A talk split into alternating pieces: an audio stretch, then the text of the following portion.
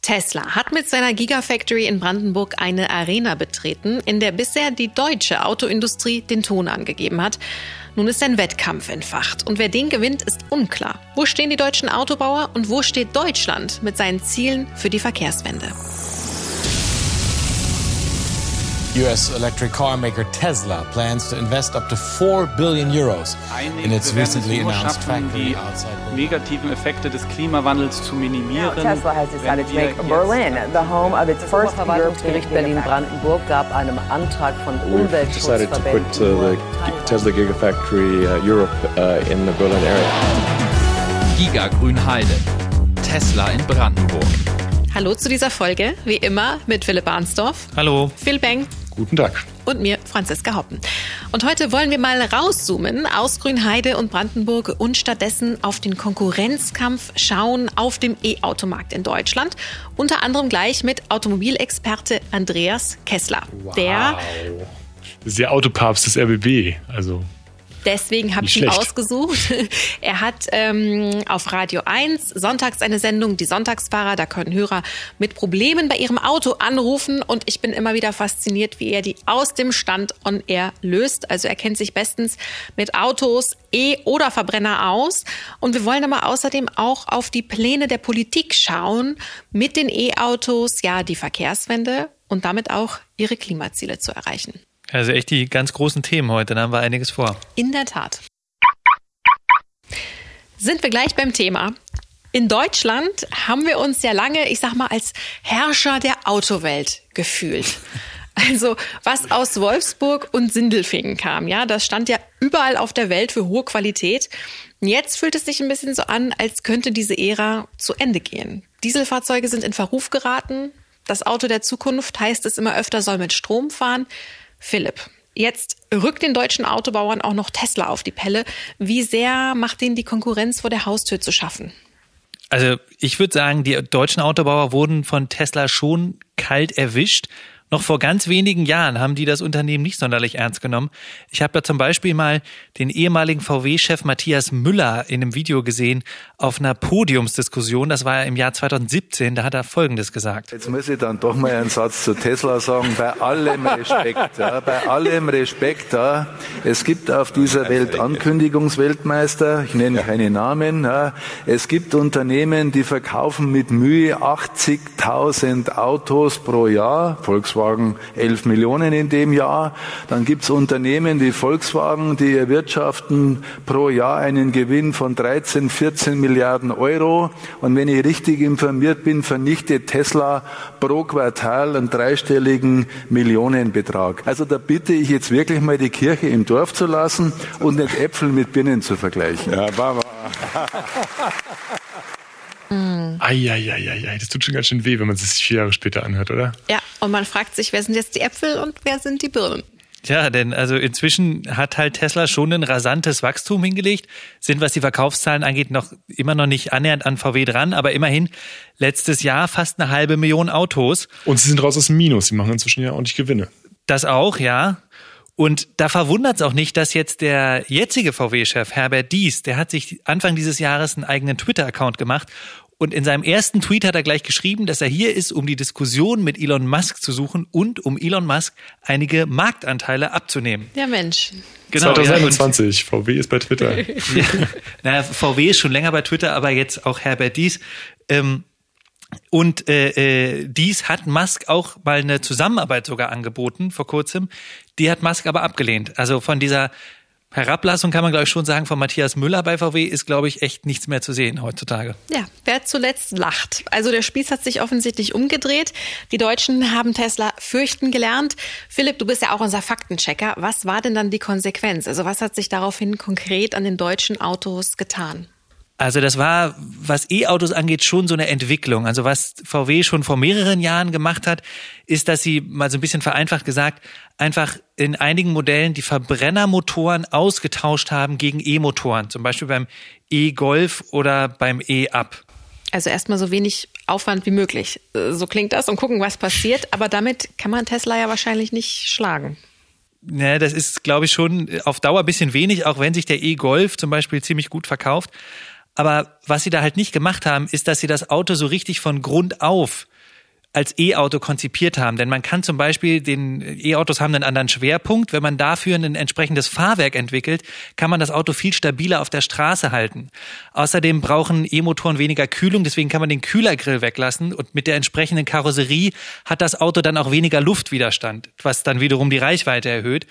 Und erst im letzten Jahr mit dem ID3 hat VW dann zum ersten Mal den wirklich von der Pike auf als E-Auto konzipiertes Auto rausgebracht. Und inzwischen haben sie auch so richtig so einen eigenen E-Baukasten sozusagen sich äh, äh, entwickelt, also so ein System von standardisierten Teilen, was dann zu verschiedenen Modellen zusammengebaut werden kann. Okay, das war VW, aber das sind nicht die einzigen. Was machen die anderen auf dem deutschen Markt? Ja, also man kann zum Beispiel mal zu Mercedes gucken. Im Sommer diesen Jahres wollen sie den EQS rausbringen. Eine richtig fette elektrische S-Klasse sozusagen, also so ein bisschen so, so ihr neues Flaggschiff unter den Luxuslimos jetzt. Jetzt, wo du das sagst. Ich habe von dem bloß gehört, dass der Witze erzählen kann. Der, kann Witze erzählen, ja. Und ja. er kostet 100.000 Euro. Das es müssen wahrscheinlich sehr gute Witze sein. Verdammt gute Witze. Die Brüller sein. Aber ich habe mir da gestern noch, jetzt wo du das sagst, ein YouTube-Video angeschaut ähm, aus den USA. Da durfte sich jemand das Auto schon mal vorab angucken. Und es hat, äh, das ist bei mir hängen geblieben, eine Massagefunktion in den Sitzen. Das heißt, wenn man fährt, kriegt man nicht nur Sitzheizung, sondern auch noch nett äh, den äh, Nacken durchgeknetet. Finde ich ja gefährlich auf der Autobahn. Ich würde vielleicht direkt wegnicken. Ja, aber das, ähm, der EQS ist auch gar nicht die einzige richtig fette Luxuslimousine, die da jetzt dieses Jahr kommt. Audi will zum Beispiel den e-tron GT rausbringen. Das ist noch so ein Monstrum mit über 600 PS. Wenn wir schon bei deutschen Luxusanbietern sind, ähm, Porsche fällt mir da noch ein. Die haben schon vor zwei Jahren, glaube ich, den Taycan rausgebracht. Das war ihr erstes großes E-Modell. Und da war ich bei der Vorstellung dieses genau. Modells dabei. Das hatte irgendwas mit Brandenburg zu tun.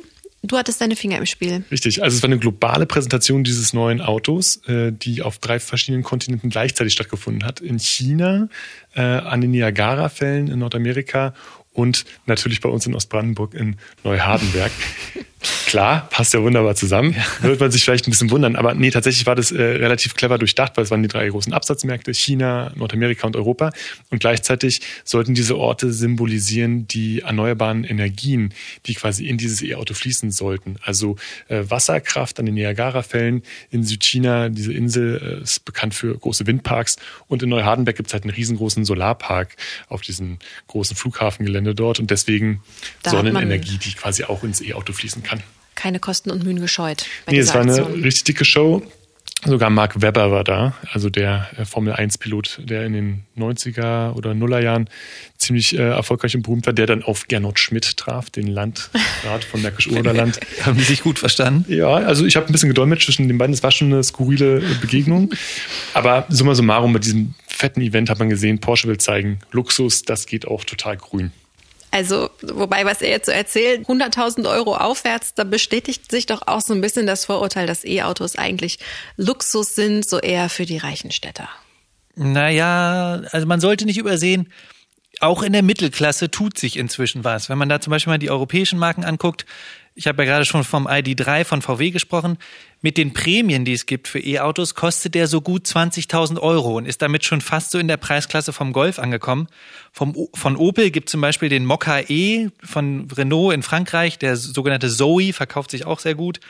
Und ähm, es könnte bald auch noch günstiger werden. Ähm, Dacia Spring Electric, auch aus der Renault-Gruppe, soll bald rauskommen, auch dieses Jahr und so gerade mal um die 10.000 Euro kosten. Hm. Und der RBB hat ja äh, dann doch auch einen Teil seiner Flotte mit E-Autos ersetzt, unter anderem mit dem Nissan Leaf, mit dem sind wir mal nach Grünheide gefahren und es war sehr herrlich, weil wir erst mal 15 Minuten in diesem Auto saßen mit einer Bedienungsanleitung und versucht haben zu verstehen, wie das Ding erstmal angeht und auf etliche Knöpfe gedrückt haben. Das klingt ja traumhaft. Genau das brauchen wir doch jetzt. Aber das Fahren hat dann doch total viel Spaß gemacht. Also super leise. Ich habe auf der Strecke nicht einmal das Bremspedal gebraucht, weil ähm, weil also du so unterwegs bist wie immer.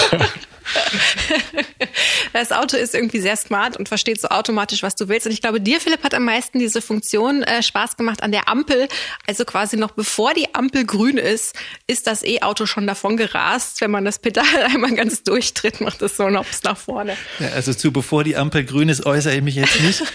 Aber die Beschleunigung in so einem E-Auto ist natürlich selbst in so einem, sag ich mal, Mittelklasse Nissan Leaf macht man da echt so einen Satz nach vorne, wenn man da, wenn man da aufs Gas tritt.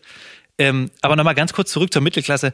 Ähm, sollte man nicht vergessen, auch Tesla hat ja ein Auto für 25.000 Dollar angekündigt.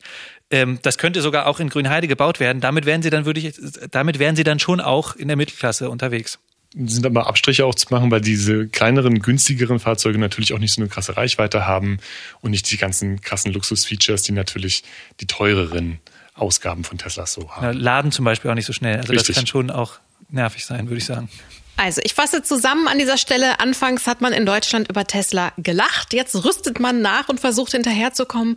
Und zwar so, dass es möglichst viele Abnehmer gibt und eben nicht nur im Luxusbereich. Also, wir haben gehört, es wird gebaut, was das Zeug hält.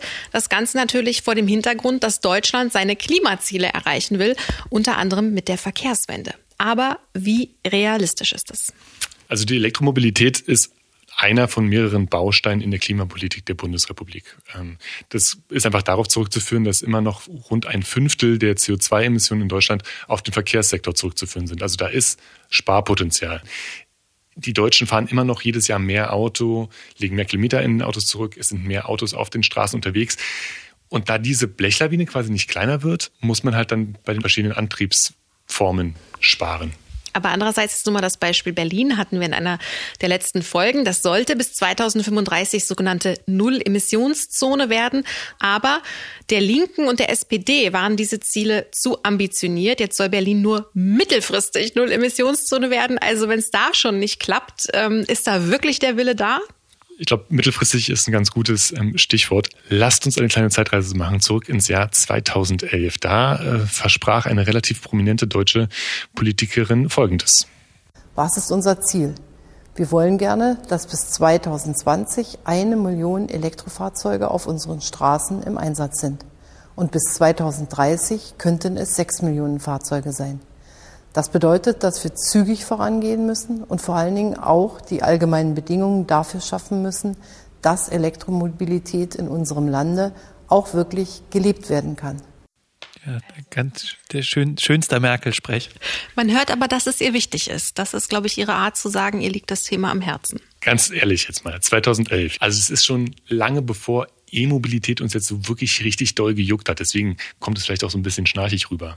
Also es war eher eine Randnotiz. Was ist mhm. mittlerweile draus geworden? Hat sich diese Zahl erfüllt? Natürlich nicht. Also ähm, was bis 2020 wirklich erreicht worden ist, ist, dass am 1. Januar letzten Jahres 137.000 batteriebetriebene E-Autos auf deutschen Straßen zugelassen waren. Das ist noch weit weg von der Millionenmarke, selbst wenn man die 540.000 Hybridwagen noch dazu zählt. Also ein verschwindend geringer Teil. Ganz richtig. Das war aber schon abzusehen, dass es nicht äh, klappt. Deswegen hat sich Merkel 2017 schon von ihrem Versprechen distanziert.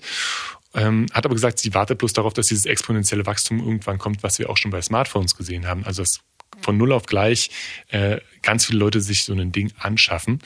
Und das, was sie sich schon früher gewünscht hat, das tritt jetzt langsam ein. Allein im Laufe des letzten Jahres hat sich die Zahl der äh, E-Autos in äh, Deutschland mehr als verdoppelt. Also sind es bei über 300.000 batteriebetriebenen E-Autos laut äh, dem Kraftfahrbundesamt. Das neue ausgegebene Ziel von der Bundesregierung bis 2030 lautet jetzt sieben bis zehn Millionen E-Autos, da hat man also noch einen Spielraum und eine Million Ladesäulen äh, deutschlandweit. Da müssen wir mal vielleicht noch einmal erklären, warum es plötzlich diesen Sprung an Verkäufen gab. Woran lag das?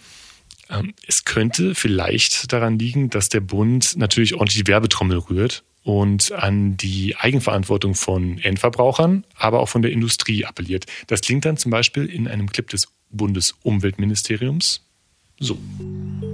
Hallo, ich bin Rita. Ich fahre morgens immer mit der 4 zur Arbeit. Neulich bin ich zum ersten Mal mit einem E-Bus gefahren. Mir hat gefallen, wie leise der ist. Man hört jetzt so viel von der Elektromobilität. Ist das wirklich eine nachhaltige Lösung für den Verkehr? Ja, klingt ein bisschen nach Sendung mit der Maus und nach, mit der Rita. ja, und nach Neuland für uns alle. Also ich glaube mal, an der Kampagne, äh, die da so gefahren wird, liegt es nicht unbedingt, sondern ganz klar an den finanziellen Anreizen. Und die hat Philipp vorhin schon angesprochen, die Kaufprämien. Die machen es, glaube ich, einfach attraktiver. Der Umweltbonus, ähm, der liegt, wenn man sich einen Hybrid kauft, bei 4.500 Euro, die man einfach so dazu gesponst bekommt vom Staat. Ähm, 6.000 Euro, wenn man ein E-Auto sich holt. Und seit Corona, also noch bis Ende 2021, gibt es sogar 9000 Euro, wenn man sich ein E-Auto kauft. Also, um es auf den Punkt zu bringen, der Verkehr auf deutschen Straßen, der soll sich massiv verändern, mit Hilfe von vielen Förderungen und Werbung. Aber die bisher gesteckten Ziele hat Deutschland trotzdem nicht erreicht und die Wende geht vielen viel zu langsam voran. Wieso diese Wende so langsam vorangeht und was das für die Autonation Deutschland bedeutet, darüber habe ich mit Andreas Kessler gesprochen. Er ist Autojournalist und Maschinenbauingenieur, der bei Radio 1 die Sonntagsfahrer moderiert. Herr Kessler, normalerweise lösen Sie ja die Probleme der Hörer, ähm, die mit ihrem Verbrennerauto Probleme haben. Geht das dann noch, wenn jetzt E-Autofahrer bei Ihnen anrufen? Bedingt. Es wird sowieso immer schwieriger, weil die automobile Welt ständig digitaler wird. Also mh, hm, zum Beispiel Software-Updates over the air kriegt und äh, eben rein digital analysiert und diagnostiziert werden muss. Und das geht per Telefon faktisch nicht mehr. Das heißt, Sie können dann nicht mehr helfen, sondern nur noch so richtige IT-Experten. Nicht nur spezielle Experten, äh, sondern eben auch einen relativ hohen apparativen Aufwand. Man muss ja irgendwie anfangen, mit, der, mit, mit den Systemen zu kommunizieren und das kann man als Mensch analog eben leider nicht mehr. Wie nehmen die Deutschen das denn auf? Also wie ist die Stimmung hier in Sachen E-Auto und Verkehrswende? Deutschland ist ja ein Autoland, das Land der Automobilerfinder und ist seit über 130 Jahren eben dem Verbrennungsmotor verhaftet. Und die Leute haben sich daran gewöhnt, fast perfekte Mobile zu haben, um selbstbestimmt individuell unterwegs sein zu können. Da muss auch so ein Mentalitätswechsel einsetzen, um das zu ändern. Ähm, das eine Auto für alle Fälle wird es wahrscheinlich in Zukunft gar nicht mehr geben. Jetzt sollten wir in Deutschland ja eigentlich schon viel weiter sein mit diesen Fragen und Antworten. Warum passiert das hier so schleppend, nachdem es die Versprechen, dass es viel schneller gehen sollte, ja eigentlich schon vor zehn Jahren gab? Also das Versprechen kam von der Politik und äh, bei der Politik war damals wahrscheinlich die Glaskugel ein bisschen beschlagen. Ähm, das hat eigentlich auch der Mann auf der Straße schon damals gesagt, wird nichts. A gab es seinerzeit gar kein Angebot für Elektroautos also nur in, in, in Prospekten, da gab es vielleicht ein oder zwei Fahrzeuge, die noch fast im Prototypenstadium waren.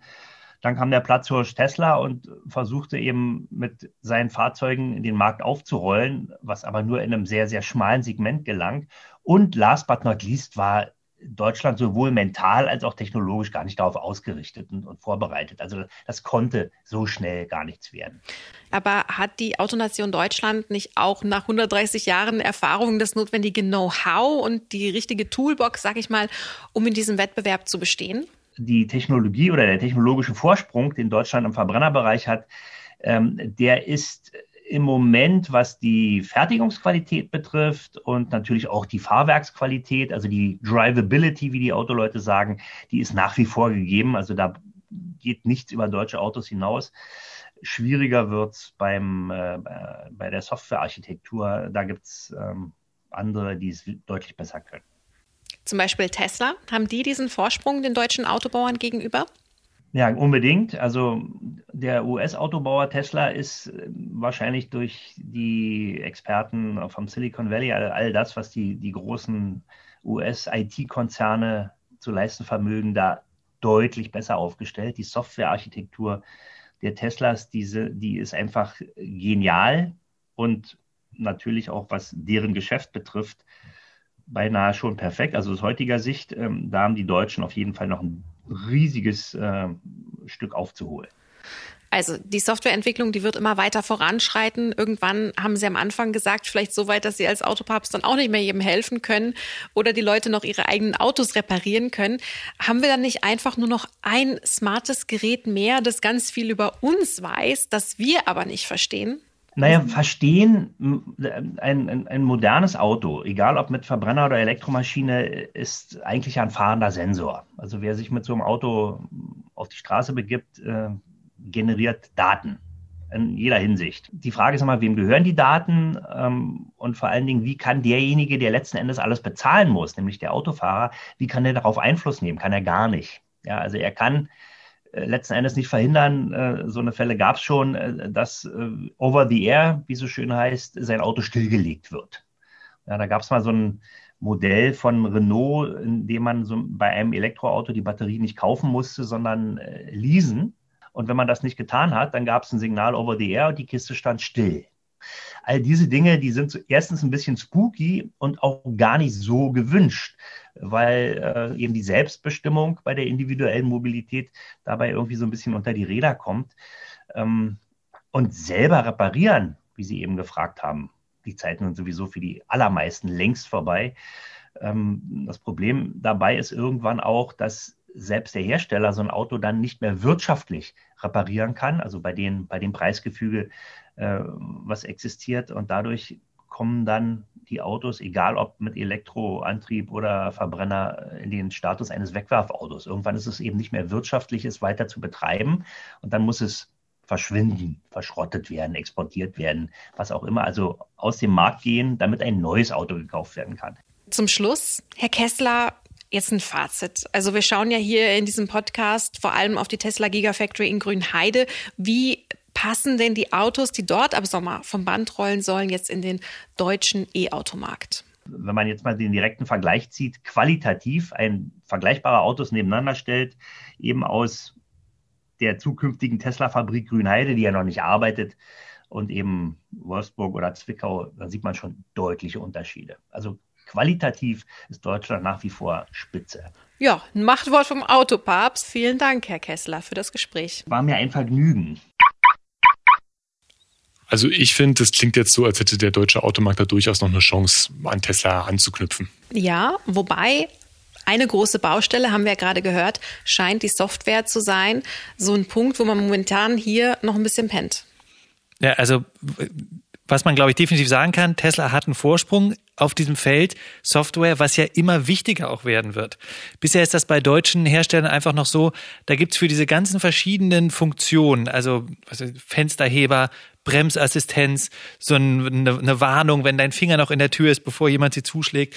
Das sind jeweils alles einzelne kleine Rechner, meistens auch noch jeweils von einem einzelnen Zulieferer. Das heißt, die haben jedes Mal eine eigene Programmiersprache und es ist unglaublich komplex, dass die alle miteinander richtig äh, kommunizieren und da gibt es oft einfach einen, einfach so ein Code-Chaos sozusagen. Und wie gesagt, auch hier wieder ähm, im, erst im letzten Jahr mit dem ID3 zum Beispiel hat VW es geschafft, jetzt so ein richtiges, einheitliches, zentralisiertes Softwarebetriebssystem für dieses Auto sozusagen zu bauen. Dennoch haben sie den, den, den, den Vorsprung von Tesla damit jetzt, glaube ich, noch nicht, noch nicht mal annähernd aufgeholt. Denn Tesla ist da einfach noch besser dabei zum Beispiel, wie die Kameras funktionieren, dass die Algorithmen dahinter richtig Hindernisse auf der Straße erkennen. Es gibt diese schlüssellose Autos sozusagen, die sich nur mit dem Handy öffnen lassen. Es gibt bei Tesla seit Jahren Over-the-Air-Updates. Bei VW soll es das erst ab diesem Sommer geben. Die Teslas, die jetzt schon rumfahren, sammeln massenhaft Daten über die Kameras zum Beispiel, die Tesla dann wiederum in seine Algorithmen fürs assistierte Fahren füttert. Das heißt, das wird rasant schnell besser. Ähm, da hinkt VW nach wie vor einfach hinterher. Das hat übrigens der VW-Chef Herbert Dies intern auch schon mal ganz klar so gesagt. Aber gut, da klingeln jetzt bei mir auch so ein bisschen die Datenschutzalarmglocken. So ein E-Auto sammelt ja wahrscheinlich vom aktuellen Standort über den Zustand des Akkus und Motordaten sämtliche Infos. Ähm, möchte man ja vielleicht nicht unbedingt, dass andere Leute die auch kennen.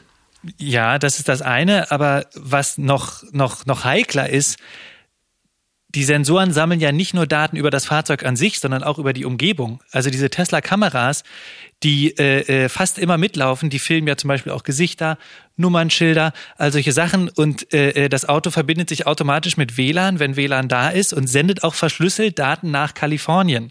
Also das ist schon eine Grauzone, um es nochmal gnädig zu sagen. Tesla hat ja auch schon so einen Negativpreis bekommen als sozusagen besonders schlimme Datenkrake.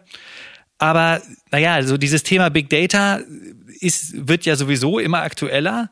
Und was sich da jetzt auch noch tun könnte, was auch noch große Veränderungen mit sich bringen könnte, ist nämlich, dass Google und Apple wohl beide an eigenen Autos forschen, um zumindest so eine Art Betriebssystem, also wie irgendwie iOS oder Android bei Handys, sowas für Autos zu entwickeln. Okay, und, und da ist natürlich Betriebssystem kann dann die wahrscheinlich.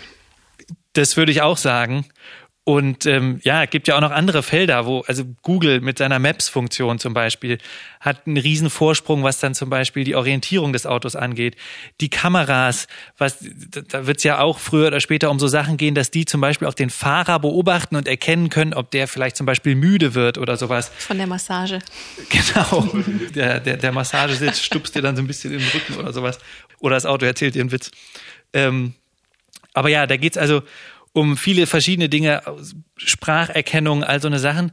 Und ist also absehbar, dass sozusagen die Bedienung des Autos durch den Fahrer wird immer stärker gesteuert über diese digitalen Systeme. Und BMW und Mercedes waren auch schon mal bei Apple zu Hause in deren, in deren Hauptquartier und haben über eine Zusammenarbeit beraten. Da ist dann aber nichts draus geworden. Ja, da steht schon zu befürchten, dass vielleicht wirklich diese ganz zentrale Steuerungseinheit des Autos so, naja, so die Seele mehr oder weniger vielleicht bald aus Wolfsburg abwandert und sich im Silicon Valley neu ansiedelt. Wer zuletzt lacht, ich sag's nochmal. Dann wäre Deutschland nur noch so Zuliefernation. Also am Ende das, was wir heute in Ungarn haben oder Tschechien, wo ja viele Teile produziert werden für die deutsche Autoindustrie, das wäre dann auch so das Schicksal von Deutschland wahrscheinlich. Ne? Eher so Zulieferer für die echten Autobauer und die echten Autodenker äh, im Silicon Valley. Aber glaubt ihr wirklich, dass die deutschen Autobauer sich da so die Butter vom Brot nehmen lassen würden? Also sieht so schlecht aus für unsere Zukunft? Na, also ich glaube, man kann sagen, sie haben auf jeden Fall die Verfolgung aufgenommen. Also vielleicht gerade VW investiert da ja massig in äh, äh, die elektrische Mobilität. Mal schauen, ob es reicht. Es geht vielleicht auch am Ende um so Aspekte wie das, weiß nicht, VW hat einfach eine sehr differenzierte Verantwortungsstruktur mit Betriebsrat und Vorstand und so weiter. Da dauern Entscheidungen einfach auch lange. Und Tesla ist ja sozusagen sehr stark auf sozusagen den Alleinherrscher Elon Musk zugeschnitten. Das hat Vor- und Nachteile, aber einer der Vorteile ist zum Beispiel, dass sie halt schneller reagieren können. Gut, Zeit für eine Zusammenfassung an dieser Stelle, würde ich sagen. Die deutsche Ingenieurskunst, wir haben es gehört, ist und bleibt spitze, aber sie muss aufpassen, dass Google, Apple und Tesla in Sachen Software nicht davonlaufen und Deutschland dann lediglich zum Zulieferer wird. Denn die Antriebs- und die Mobilitätswende, die kommt eben jetzt erst ins Rollen hier, auch wenn die Politik schon vor zehn Jahren viel versprochen und geplant hat. Intelligente E-Autos, made in Germany. Ich würde sagen, dieser Slogan ist noch Zukunftsmusik. Apropos Zukunftsmusik. Was machen wir nächste Woche? Eine elegante Überleitung, Phil. ähm, ja, es war sehr schön mit euch, aber nächste Woche ist leider unser Staffelfinale. Ja, aber nächste Woche gibt es uns nochmal mit einem Beitrag zum Beispiel über die Batteriefabrik. Die könnte ja auch einiges bewegen.